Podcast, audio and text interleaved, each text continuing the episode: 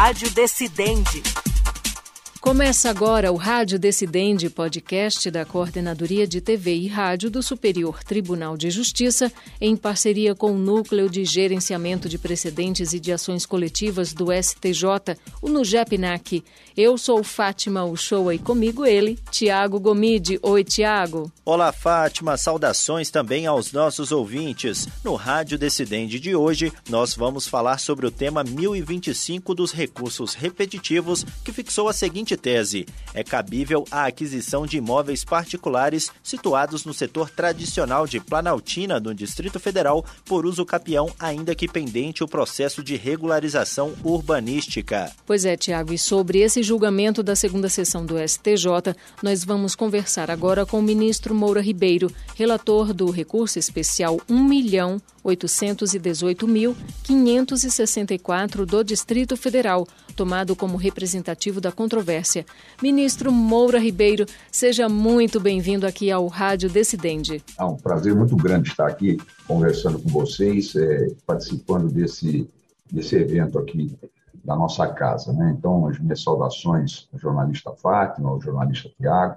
Saibam todos que é uma alegria grande poder participar do evento de hoje. Trata de um um tema cá entre nós profundo, né, profundamente social. Bom, ministro, a gente sabe que a uso capião é a aquisição de uma propriedade por meio da posse. É um instituto jurídico de função social, certo? A aquisição por uso capião não, não é coisa nossa, né? É, é uma coisa antiga. Na verdade, o direito à propriedade é, é, é, é mais que secular. Né? Todos os tratados internacionais, o direito romano cuidava disso. O Código de Hammurabi, já cuidava disso. Então, essa examinado e com olhos vistos né, pelos, pelos juristas de todos os tempos. Né? É, hoje é o tema da, da ação de uso capião, é tratado não só no nível constitucional no nosso país, mas também no nosso Código Civil. Né? E, e é um tema que é extremamente preocupante na medida em que ele tem um fundo social de, eh, imenso. Essa, a, tudo, tudo se relaciona àquilo que os romanos nos ensinaram, que é a, a posse, né? tudo deriva dessa posse, uma posse, uma posse que nós chamamos de ad uso capionem, né? ou seja, a pessoa tem ânimo, tem desejo né? de, de, de, de, de estar dentro de um, um, determinado espaço territorial com, com vontade de, de a possuir, mas de vontade de ser dono. E essa exteriorização dessa posse com ânimos domini, ou seja, com ânimos de ser proprietário dela, dono dela, é que sempre foi extremamente importante para caracterizar ah, o direito à ação de uso capião. Então, assim, ah, é uma manifestação de uma função social é, que está não só prevista na Constituição, mas também está prevista é, na, na legislação infraconstitucional. E essa, essa posse que nós chamamos de de uso capione, ela precisa ser mansa, né? ou seja, não contestada, é, seja, portanto, pacífica né? e sem interrupções durante um determinado período de tempo. Então, se a posse for mansa, pacífica, incontestada, né? ela sempre dá ensejo à possibilidade da ação de uso capião, para que essa ação, então, tem essa característica de declarar a propriedade e, ao mesmo tempo, constitui a propriedade em favor daquele que manse pacificamente ocupa determinada área. E o senhor poderia citar alguns dos principais requisitos para se obter o direito a uso capião? É, nós temos o artigo 1238 do novo Código Civil, Código Real, né? e nós teremos ali, podemos falar da ação de uso capião extraordinário, teremos uma posse mansa, pacífica, um laço temporal de 15 ou 10 anos, dependendo é, da situação do imóvel, conforme a descrição do artigo 1238, e sempre com essa exteriorização, né? ou seja, a vontade de ser dono daquela, daquela, digamos, daquela área. Posso citar o artigo 1238, talvez seja interessante, né?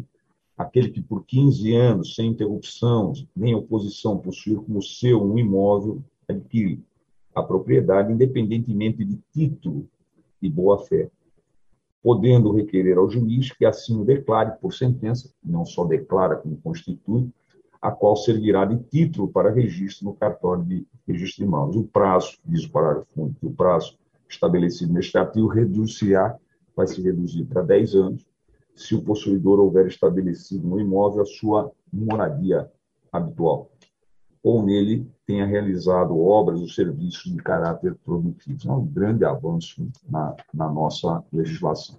E aí nós teríamos aí, na regra do artigo 1242, também do Código Real, Código Civil 2002, a, a, a, ação de uso capião, nós chamamos ordinária. Né?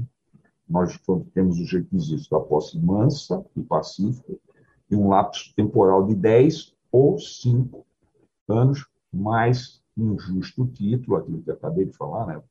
Posse, um justo possidendi, né? de um título, e, e sempre boa-fé. Né? Então, o 1242, também adquire a propriedade do imóvel aquele que continua incontestavelmente um justo título e boa-fé e possuir por 10 anos. E aí segue o parágrafo 1 será de cinco anos o prazo previsto nesse artigo se o imóvel houver sido adquirido onerosamente, com base no registro constante do respectivo cartório, cancelada posteriormente, desde que os possuidores nele tiverem estabelecido também a sua moradia ou realizado investimentos de interesse social e econômico. Nós estamos falando aqui, sistematicamente, a preocupação do legislador é de amparar aqueles que, com boa fé, né? Esse é o dado maior. Né? Com boa fé ocupam determinada área ali se estabelecem e ali realizam a, a, a, a sua vida, né? o seu ideal de vida. Essas pessoas precisam ser amparadas. O legislador está tá aí é, com um olho voltado né, para um aspecto mais econômico do direito, né? aquilo que é, os professores de Ricardo Saed e Wagner Balelas rotulam muito bem como é capitalismo humanista.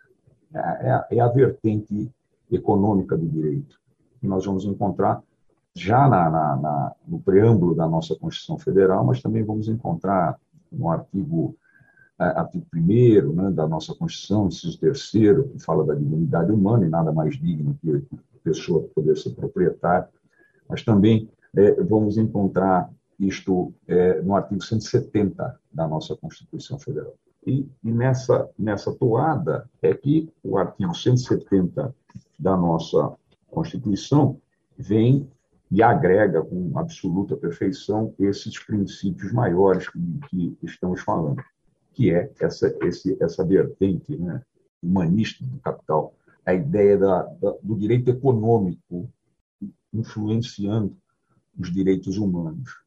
No 170, diz lá que é a, essa nossa ordem econômica, fundada na valorização do trabalho e na livre iniciativa, tem por fim assegurar a todos uma existência digna.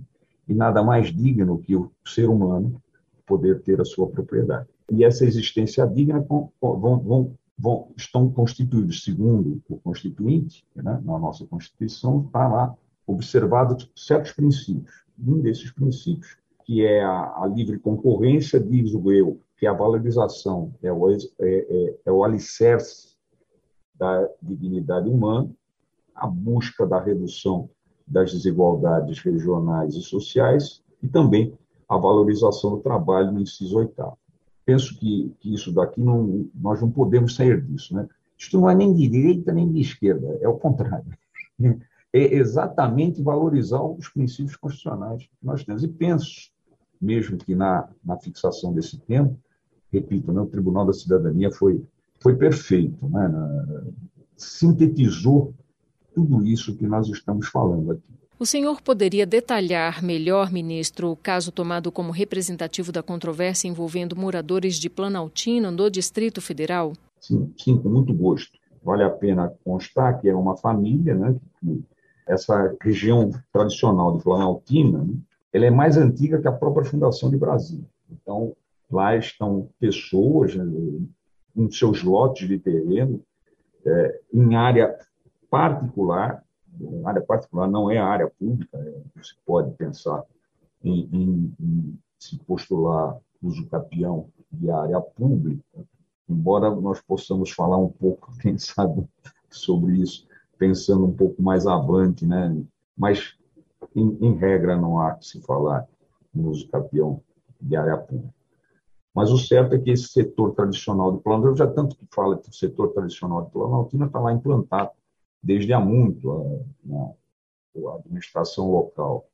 É, sabe quem ocupa cada lote, há arruamento, há iluminação pública, há todos os serviços que estão lá postos, e esse casal, então, postulou, né, pioneiramente, a possibilidade de, de, de postular essa ação declaratória de uso capião para constituir um título de propriedade. E é, é, o, o, Ministério Público, é, aqui do Distrito Federal, se opôs a isso com, com fortes argumentos, sem dúvida alguma.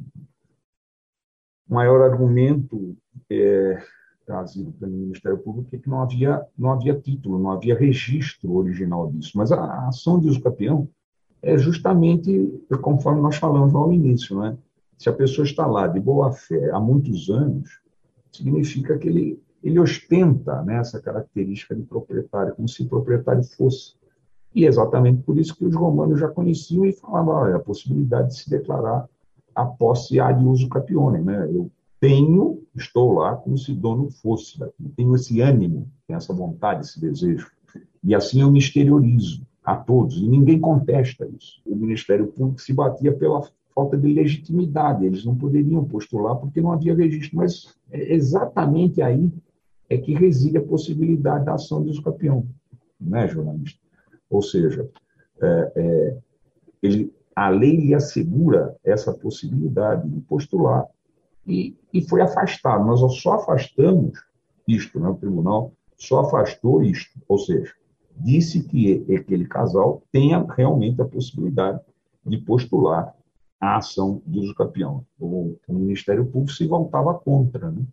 Uma sustentação extremamente bem feita tá? pelo Ministério Público do Distrito Federal e Territórios, mas é, o Tribunal da Cidadania afastou tá? os óbices eleitos pelo Ministério Público e disse que aquele casal poderia, sem dúvida alguma, é, é, é postular essa, esta ação de uso capião. Esse foi um recurso especial contra acórdão proferido no julgamento de incidente de resolução de demandas repetitivas, o IRDR, correto, ministro? Ela chegou com este incidente, né? Às vezes o incidente é, da demanda repetitiva né, não é o melhor caminho, mas quando ele chega para nós, nós temos que dar, dar, dar uma solução para ele. Né? Essa é a novidade do novo Código do Processo. E foi muito bem tocado nesse assunto, jornalista. Ele chegou para nós e nós tínhamos que dar uma solução. Né?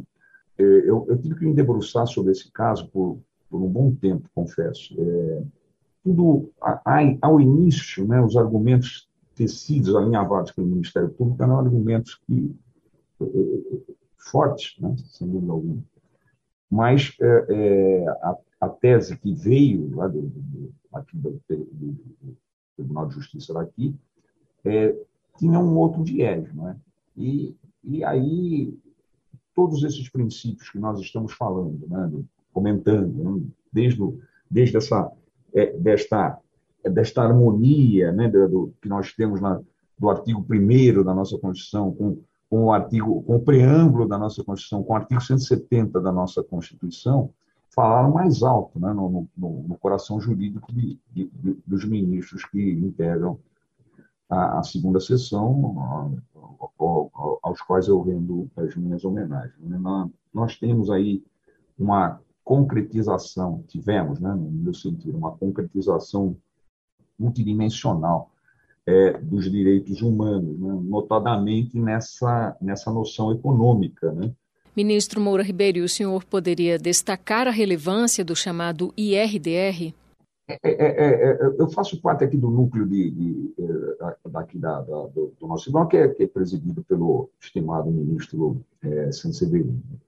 É, é, um dos novos instrumentos temos, e, e, na verdade, nós, nós já tem, temos bastante, bastante, muitos encontros sistemáticos, mensais, a respeito desse núcleo, com esse núcleo, e, na verdade, o IRDR, que deve vir dos tribunais para nós, é, nós estamos incentivando, sabe, jornalista, que venham mais, porque talvez não esteja sendo usado na, na, na, quantidade que o legislador imaginou.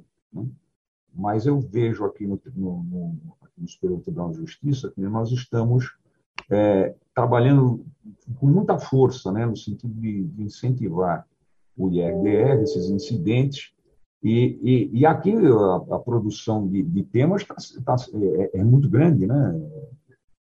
dentro do Superior Tribunal de Justiça. Isso, é, é, eu acho que também é outra função constitucional que nós temos, é exatamente essa. Né?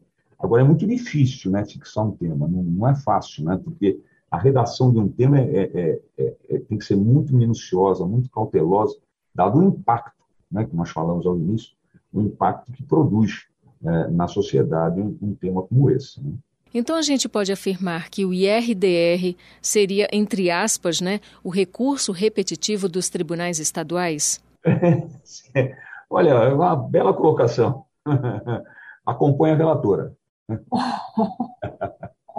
Ministro, em seu voto, o senhor destacou que não se deve confundir o direito de propriedade declarado pela sentença proferida na ação de uso capião com a certificação e publicidade do registro ou com a regularidade urbanística da uso capião levada a efeito. Poderia explicar essa diferenciação para a gente? Ah, eu, eu, me vali aqui, na verdade, eu me vali é, é, do nosso ex-presidente do Tribunal de Justiça do Estado de São Paulo, da onde eu vim, o desembargador Zé Renato Lalim, e é um homem voltado, muito voltado ao estudo dos, dos direitos de propriedade. Né? E ele, ele toca nesse assunto com, com precisão, muita, de forma muito aguda. Né? Ele fala que o, o, propósito da regularização fundiária, segundo ele, né, Zé Renato Nalim, tem três dimensões. Uma é a dimensão urbanística, que está relacionada aos investimentos necessários para a melhoria das condições de vida da população. Nós já tocamos nesse assunto. A outra dimensão e a dimensão jurídica, que diz respeito aos instrumentos que possibilitam a aquisição da propriedade, nós citamos vários dispositivos legais, né? é, de propriedade das áreas privadas e o reconhecimento da posse nessa de áreas públicas. Eu, toquei de leve nesse assunto. E a dimensão registrária, que era o grande empecilho, grande sustentação do Ministério Público. Mas essa dimensão registrária há de ser entendida, segundo o, o, o, o nosso desembargador na linha, com o lançamento das respectivas matrículas de aquisição destes direitos, a fim de atribuir eficácia para todos os efeitos da vida civil. Essa obra tem um nome muito interessante, Os Direitos que a Cidade Esqueceu, de José Renato Nalim. E é exatamente isso, o fato de não haver um registro original não era um empecilho a grande, a grande, o grande mote da ação do, deste casal é: estou aqui de boa fé, exteriorizando propriedade há muitos anos, numa área regularizada, que tem, tem o seu loteamento.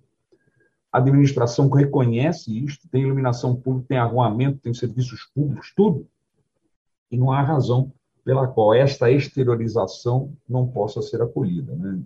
E, e aí seguisse que o Tribunal da Cidadania disse que esse casal podia, podia sim postular. Agora, vamos continuar, mas essa, essa lição me parece extremamente importante, acho mesmo, né? A, e, e, e, e, digo mais, né? a própria Associação dos Registradores, que veio ali de um amigo escuro, ela falou, ela admitiu a, a ação de uso capião, porque a área foi loteada pelo município de Planaltino, de Goiás, antes da criação do Distrito Federal, e a sua conformação está sedimentada e mapeada e até permite que a administração regional imita certidões de regularização.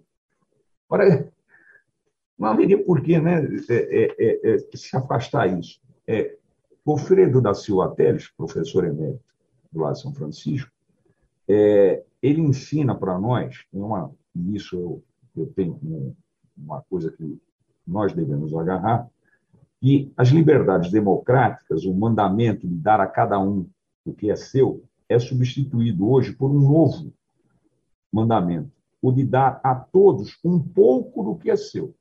Isso ele escreveu nos anos 60. E o que o Tribunal de Justiça, o Superior Tribunal de Justiça fez foi isso, dar um pouquinho a cada um que é seu. Foi isso mesmo. Ministro Moura Ribeiro, o senhor até já comentou um pouco aí sobre os argumentos do Ministério Público do Distrito Federal contra a decisão do Tribunal de Justiça do DF. E eu cito um deles, no qual o MP alegou que a individualização dos imóveis dessa área poderá criar mais dificuldades para o já tumultuado processo de regularização fundiária no Distrito Federal, onde se multiplicam os casos de loteamento irregular decorrentes de práticas criminosas. Como é que o senhor avalia essa questão?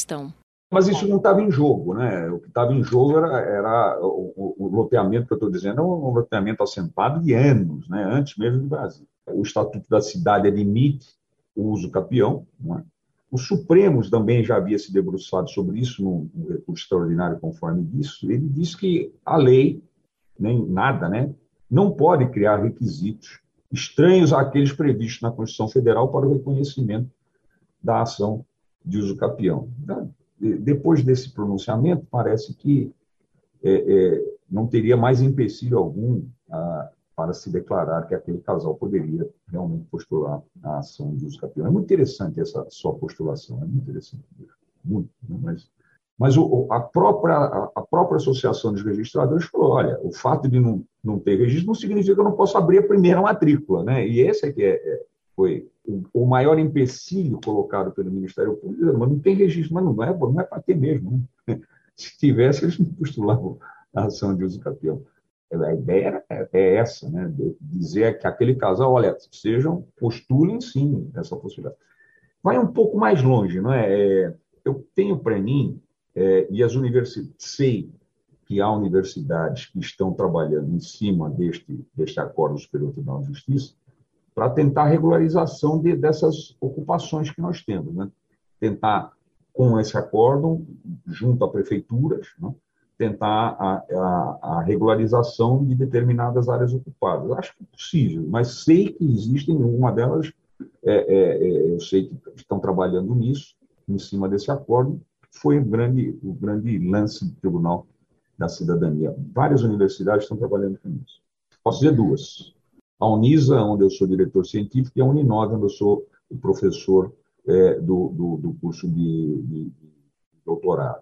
Sei, dessas duas universidades estão com os alunos, trabalhando com os alunos em cima deste acordo e, e tentando, junto às prefeituras, né, é, com, com, as prefeituras, a regularização de áreas ocupadas, o que será um grande, de grande valia para a dignidade humana. Né? Todo ser humano tem direito à sua propriedade. Né? A partir dessa decisão do STJ, que transitou em julgado recentemente, em 29 de setembro, então os processos sobre estados já podem seguir com o julgamento para aplicação da tese firmada, correto? Como que é essa sistemática, ministro? Os processos que já estavam no STJ, por exemplo, voltam para o Tribunal de Justiça do Distrito Federal e dos Territórios para aplicar o entendimento? É, veja, é, é, eu volto a insistir. Nós, nós não julgamos o mérito, nós não julgamos o mérito. Nós só dissemos que aquele casal reunia todas as condições para postular a ação de uso campeão. Então, é, é, fica muito difícil dizer agora como é que vai ser. O caso volta né, para a ação ser julgada pelo mérito. Então, não, não, houve julgamento de mérito. Nós não falamos, olha, já registra, é, registra esse acordo com o título de propriedade. Nós falamos assim, o casal pode postular a ação de uso campeão. Foi isso que nós falamos. Agora, volta Há um indicativo forte né, desse julgamento, que fez um tema, no sentido que é possível se postular, então, o, uso campeão. A, a, a, a, jornalista Fátima leu até o tema no, no, início da nossa conversa, né, desses nossos rabiscos aqui. E há uma indicação forte de que a coisa tende a melhorar. Por isso é que as universidades estão deitadas sobre, sobre o tema para tentar é, é, fazer regularização de áreas ocupadas penso que, que pode ir avante, mas eu não posso lhe dizer é, é, o que, que vai ser daí. É, isso é que eu não, não, tenho condições, porque agora que nós vamos, agora que vai ser julgado o mérito. Então o senhor acredita que, apesar de esse repetitivo estar direcionado ao caso específico do setor tradicional de Planaltina no Distrito Federal, essa decisão tem força de precedente para outros casos semelhantes envolvendo a uso capião? Perfeito perfeito, não é? é, é a partir daí, é, imagino eu, não é? já que as pessoas estão, a, academia né, está se debruçando sobre isso, é possível, então, que, que que os, as universidades se amparem nesse acordo para tentar regularizar. Eu acredito então que esse é sem dúvida um excelente exemplo da importância dos precedentes qualificados para uma justiça mais célere e eficiente, não é mesmo, ministro? Perfeito, também acompanho a sua fala. É, é, assentou-se esse tema, né? Então, há uma segurança jurídica a todos aqueles que estejam nas mesmas condições daquele casal é, da, da, da, área de Planaltina. Então, isso daí há uma segurança jurídica. Nós estamos sempre em busca de segurança jurídica, né? E isso é realmente um, um, um, uma arma muito poderosa. Esse tema foi, fixou uma arma muito poderosa para aquelas pessoas que estejam nas mesmas condições daquele casal. Né? Sem dúvida alguma, né? a sua observação é perfeita. E só mais uma coisa, ministro. Para o senhor, como relator de um caso tão importante como esse, deve ter sido compensador, né? Vou lhe contar uma coisa aos dois em particular. Em momentos como esse, eu me lembro do meu pai. Por que, que eu me lembro do meu pai? Porque lá pelos anos 60, final dos anos 60, eu, um belo dia, um belo dia de domingo, uma tarde de domingo, eu vindo de uma família de médicos, eu me emociono. Vindo de uma família de médicos, desde o meu bisavô, tudo médico em Santos, na cidade de Santos. Perguntei para o papai, então, pai, o que, que eu faço da minha vida? Né? Para chegar no curso clássico, antigamente, curso clássico científico. E papai falou para mim, você vai fazer direito.